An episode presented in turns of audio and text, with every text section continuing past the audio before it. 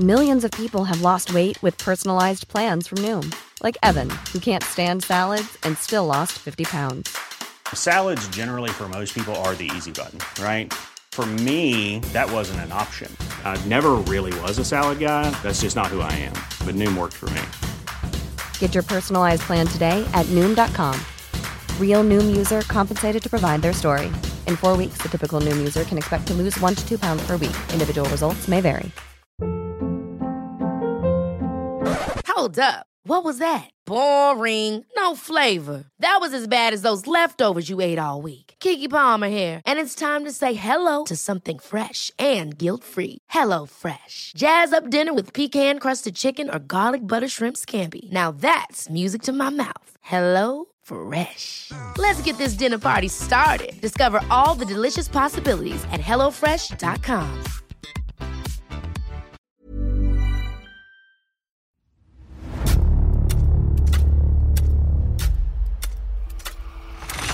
La nota roja en la prensa. Acontecimientos que conmocionaron a la sociedad.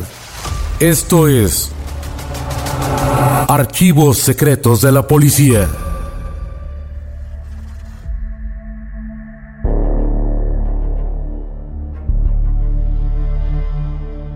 Se creían muy afortunados de conocerse. Su romance comenzó en una fiesta del 2004, pero la miel que endulzaba su amor se tornó venenoso y desencadenó una serie de sucesos trágicos. Nunca se imaginaron que su historia juntos terminaría en 2016, con el sepelio de dos hermanitos. Esta es la historia de Diego Santoy, el asesino de Cumbres. Erika Peña Cos y Diego Santoy se conocieron en el año 2004, durante la fiesta de una compañera mutua de la universidad. Algunos amigos los presentaron y sus primeras miradas y palabras las cruzaron al ritmo de la música, y entonces se gustaron y se sintieron atraídos. Aquella noche bailaron juntos, se rieron, conversaron y surgió el flechazo. Intercambiaron teléfonos y no pasó mucho tiempo para que salieran, primero como amigos, pero en breve se hicieron novios. Diego era muy celoso y posesivo. Le armaba desplantes en público y los arrumacos pasaron a peleas, las cuales se tornaron cada vez más constantes y violentas. Fue así como el romance de los jóvenes cayó en una lógica destructiva. Rompían, se ofendían y lastimaban. Luego regresaban y continuaban. Creían que podían sacar adelante su relación, pero sin saberlo, solo alimentaban la farsa. Después de dos años de relación tormentosa, Erika decidió terminar definitivamente con Diego. Aunque Erika pidió a Diego que no la buscara más, este no hizo caso y llegó al grado de acosarla y molestarla todo el tiempo, pero ella se mantuvo firme, pues sabía que su amor ya era ceniza. Días después de la ruptura, a Diego se le ocurrió llamar a su mejor amigo para invitarlo a cenar a su casa. Diego le contó detalles de la situación y conforme fue sumergiéndose en la conversación, perdió el control. Entonces, guiado por la sinrazón, pidió que lo llevara a casa de su exnovia. Este le dijo que se tranquilizara, que pensara bien las cosas y mejor sería que se olvidara de ella para siempre. Pero Diego no entendía de razones y de forma repentina tomó una mochila con varias herramientas y amenazó a su amigo, quien por miedo no tuvo opción, así que salieron de la casa, subieron al auto y tomaron camino hacia el domicilio de Erika. Diego aseguró que solo quería hacer las paces con ella y quedar como amigos. Su compañero le creyó. Diego se colocó la mochila en la espalda y sin dudarlo se brincó la barda. Al interior se colocó un pasamontañas para no ser reconocido. En la sala de la casa, con unas pinzas cortó los cables del teléfono y los cordones de unas persianas. Al ver que nadie se había percatado de su presencia, para calmar sus nervios, encendió un cigarro mientras hacía un recorrido por la planta baja. En un reloj de pared observó la hora. Eran las 5.10 de la mañana. Sin perder más tiempo, subió a la habitación de Erika. Entró muy cauteloso, la miró como dormía y con voz baja la despertó. Erika, no te asustes, no grites, soy yo, Diego. No vine a pelear, solo a arreglar las cosas. Es que tú no me has dado la oportunidad de hablar. La molestia de Erika por su presencia fue más que evidente, y le pidió que se fuera antes de que despertara a todos. Diego le pidió que se calmara y propuso que bajaran a la cocina para poder platicar. Cuando estuvieron ahí, continuaron discutiendo y de pronto lo sorprendió Eric, el hermano pequeño de Erika, quien bajó de su habitación porque se había orinado en la cama y se dirigía al cuarto donde estaba la lavadora, justo a un costado de la cocina. Presa del miedo, Diego tomó un cuchillo y sin pensarlo atacó al niño y le propinó varias puñaladas. Eric trató de resistirse y huir, pero Santoy corrió detrás de él y le asestó varias cuchilladas más, en el cuello y en la espalda. En segundos, el pequeño cayó al suelo inerte, luego lo cubrió con una cobija y colocó su cuerpo sobre un colchón que estaba en el cuarto de lavado. Pocos minutos después, Catalina Bautista, la nana, se despertó, salió de su cuarto y se condujo al sanitario a la planta baja. Al dirigirse hacia la cocina, Santoy le interceptó y amagó con una pistola, le tapó la boca y le dijo que no intentara gritar ni hacer nada, porque si no lo iba a matar. La llevó al baño donde le amarró las manos y la amordazó con cinta canela. En su primera declaración, el joven inculpó a Erika con todo. Narró ante las autoridades que fue su exnovia quien acuchilló al pequeño Eric, pues odiaba y guardaba mucho resentimiento contra su madre y hermanitos, ya que se tenía que hacer cargo de ellos porque la señora Teresa Cos siempre andaba de viaje por cuestiones de trabajo o de paseo con su novio. Relató que cuando estaban en la cocina y bajó su hermano, ella le dio un golpe al niño en la cabeza, tomó un cuchillo y le dijo, Si me quieres, mátalo pero como no lo hizo, le dio varias puñaladas hasta matarlo. Respecto a la hermanita, Santo relató lo siguiente. Cuando María Fernanda bajó, Erika la llamó y le dijo, Ven princesita, te voy a enseñar un nuevo juego, pero tienes que hacerle como los perritos. Entonces le pasó una cuerda por el cuello, una de las que corté de las persianas, y comenzó a estirarla hasta que la niña dejó de moverse y respirar. Después me pidió que escondiera su cuerpo dentro del closet de su madre entre sus ropas. El acusado contó también que se percataron cuando Linda Marente, la asistente de su ex suegra, llegó a la casa, como lo hacía de forma usual para trabajar y se dirigió a su oficina, ubicada al fondo del patio trasero, sin percatarse de nada. Por último, Santoy aceptó que después de golpear a Erika, la ayudó y llevó al cuarto de su madre, donde la acostó en la cama, y fue ahí que ella le pidió que se deshiciera de Katy. Él, muy obediente, sometió a la nana, la metió en la cajuela del coche y escapó. Erika, aún en el hospital convaleciente, escribió una carta dirigida a las autoridades, donde contradijo la versión de Diego Santoy sobre un supuesto pacto de muerte entre los dos, además de refutar todo lo declarado por él. De su puño y letra, escribió lo siguiente.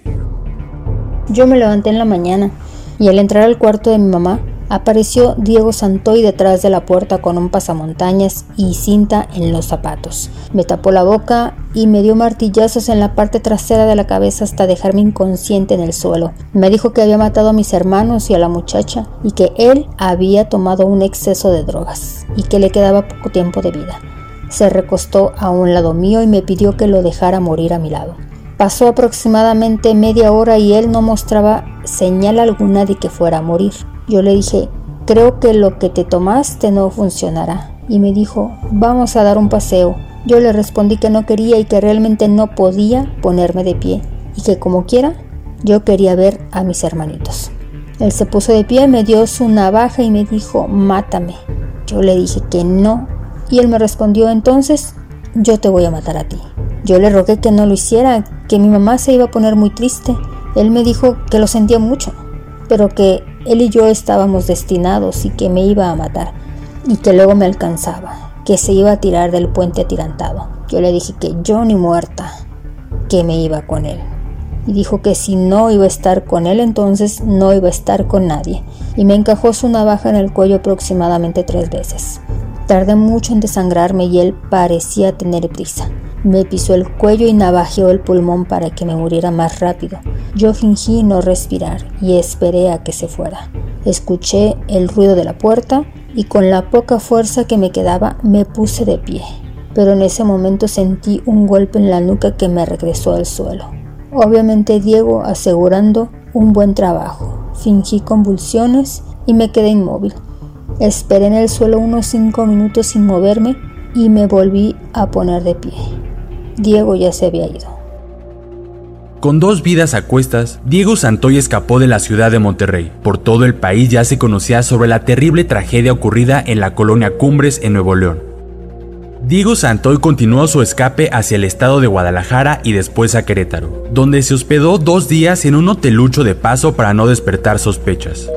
Luego se comunicó por teléfono con su hermano Mauricio. Ambos pactaron encontrarse en la Ciudad de México. Ahí abordaron un autobús por la noche hacia Salina Cruz, Oaxaca,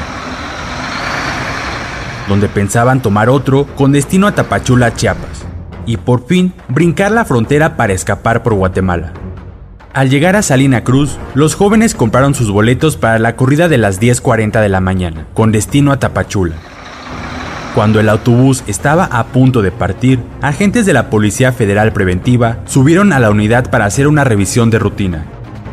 Uno de los elementos grababa con una videocámara a los pasajeros, y al llegar a los asientos de los jóvenes, algo le pareció sospechoso en ellos. Entonces le ordenó a Diego que se quitara la gorra que llevaba puesta y les pidieron que bajaran del autobús. Abajo les hicieron varias preguntas mientras corroboraban en la base de datos los rostros de las personas buscadas en ese momento. En efecto, en el archivo digital de la policía aparecía el rostro de Diego Santoy, quien en ese momento había dado un nombre falso y eso despertó más sospechas, así que los llevaron detenidos y minutos más tarde no hubo ninguna duda. Uno de los jóvenes aprendidos era Diego Santoy Riverol, buscado por doble homicidio. La Policía Federal Preventiva trasladó a Diego y Mauricio Santoy a la Ciudad de México, donde permanecieron ese día en las instalaciones de la Policía Federal de Investigación. Aquella noche, en todos los noticieros, acaparaban los espacios televisivos la nota sobre su captura en el estado de Oaxaca. Tras una serie de trámites, Diego fue trasladado a un domicilio de arraigo, a cargo de la autoridad judicial. Al día siguiente, Santoy rindió su declaración ante el Ministerio Público y fue interrogado por más de 16 horas. Durante esos exhaustivos cuestionamientos, Diego Santoy Riverol aceptó dar muerte a los hermanitos, María Fernanda y Eric Peñacos, además de intentar matar a su exnovia Erika, asestándole varias cuchilladas en el cuello y espalda. También se le realizaron varias pruebas toxicológicas para conocer si la mañana de los trágicos hechos había consumido algún tipo de estupefaciente, pero los resultados salieron limpios, solo unos grados muy bajos de alcohol por el par de cervezas que tomó la noche previa con su amigo. El día 9 de marzo del 2006, el homicida confeso fue recluido en el penal de Cadereyta, junto con su hermano Mauricio, a quien se le acusaba de encubrimiento. Dos días después, Erika Peñacos fue dada de alta del hospital, donde estuvo internada debido a las heridas que le propinó su exnovio Diego. La familia Santoy Riverol decidió contratar a la abogada Silvia Raquenel Villanueva, una controvertida litigante por llevar las defensas de varios narcotraficantes del cártel del Golfo. Varios periódicos de la ciudad de Monterrey comentaban, la abogada del narco defenderá al asesino de Cumbres, como ya habían apodado a Diego Santoy. Por otra parte, Erika dio su versión de los hechos a las autoridades. En su declaración ministerial, señaló que su exnovio cometió el crimen en venganza porque ella ya no quería andar con él. Dijo estar cansada de su acoso y que aquella mañana asesinó sin piedad a sus hermanitos. Negó tener responsabilidad en el doble homicidio y cuando intentó pedir ayuda, Diego la atacó a cuchilladas. La sentencia condenatoria contra el asesino de Cumbres se dio hasta finales del año 2010. En el penal de Topo Chico, Diego Santoy escuchó la resolución sobre su caso. El juez en materia lo procesó y sentenció por cinco delitos. Homicidio calificado contra Erika Azur Peña Cos, homicidio en grado de tentativa contra María Fernanda Peña Cos, tentativa de muerte contra Erika Peña Cos, privación ilegal de la libertad en carácter de secuestro contra Catalina Bautista y por robo. Por estos ilícitos, el joven homicida recibió una sentencia de 137 años y 6 meses, así como el pago de una indemnización de 300 mil pesos por daños contra su exnovia Erika Peña. Sin embargo, por ley a Diego Santoy solo se le condenó a pasar 40 años en prisión, la pena máxima en el estado de Nuevo León. El caso del asesinato de los hermanitos Peña Cos desató tanta polémica que un grupo de mujeres formó un club de admiradoras que creían en la inocencia de Diego Santoy. En el año 2009, el joven contrajo matrimonio con una de ellas y posteriormente procrearon un hijo. A pesar de que las autoridades cerraron el caso con una sentencia contra Diego Santoy, hubo algunas irregularidades en el juicio y aún hay muchas preguntas que con el paso del tiempo siguen nubladas. Así que el caso del doble infanticidio cometido contra los hermanitos María Fernanda y Eric Peñacos en la colonia Cumbres en Monterrey, Nuevo León, no ha terminado. La única certeza sobre este crimen es que conmocionó a todo México por todas las circunstancias que lo rodearon. Es increíble que una relación amorosa que surgió entre dos jóvenes se degradó hasta terminar en la muerte de dos seres inocentes. Sobre la certeza de cómo sucedieron los grotescos hechos, jamás lo sabremos. Solo Diego Santoy Riverol y Erika Peña Cos conocen con precisión lo que pasó aquella mañana del 2 de marzo del 2006. Puedes escuchar este y otros podcasts OM en Apple Podcast, Spotify, Google Podcast, Acast, Deezer, Amazon Music y seguir la conversación en la cuenta de Twitter arroba podcastom o al correo podcast. Esta es una producción de la prensa y el Sol de San Luis para Organización Editorial Mexicana.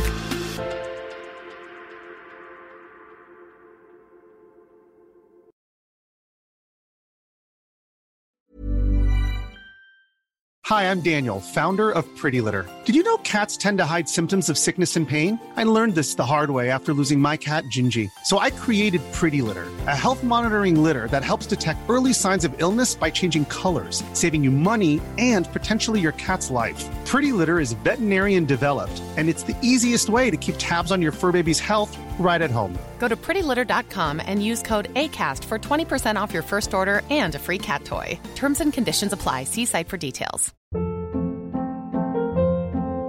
Hold up. What was that? Boring. No flavor. That was as bad as those leftovers you ate all week. Kiki Palmer here, and it's time to say hello to something fresh and guilt-free. Hello Fresh. Jazz up dinner with pecan-crusted chicken or garlic butter shrimp scampi. Now that's music to my mouth. Hello Fresh. Let's get this dinner party started. Discover all the delicious possibilities at hellofresh.com.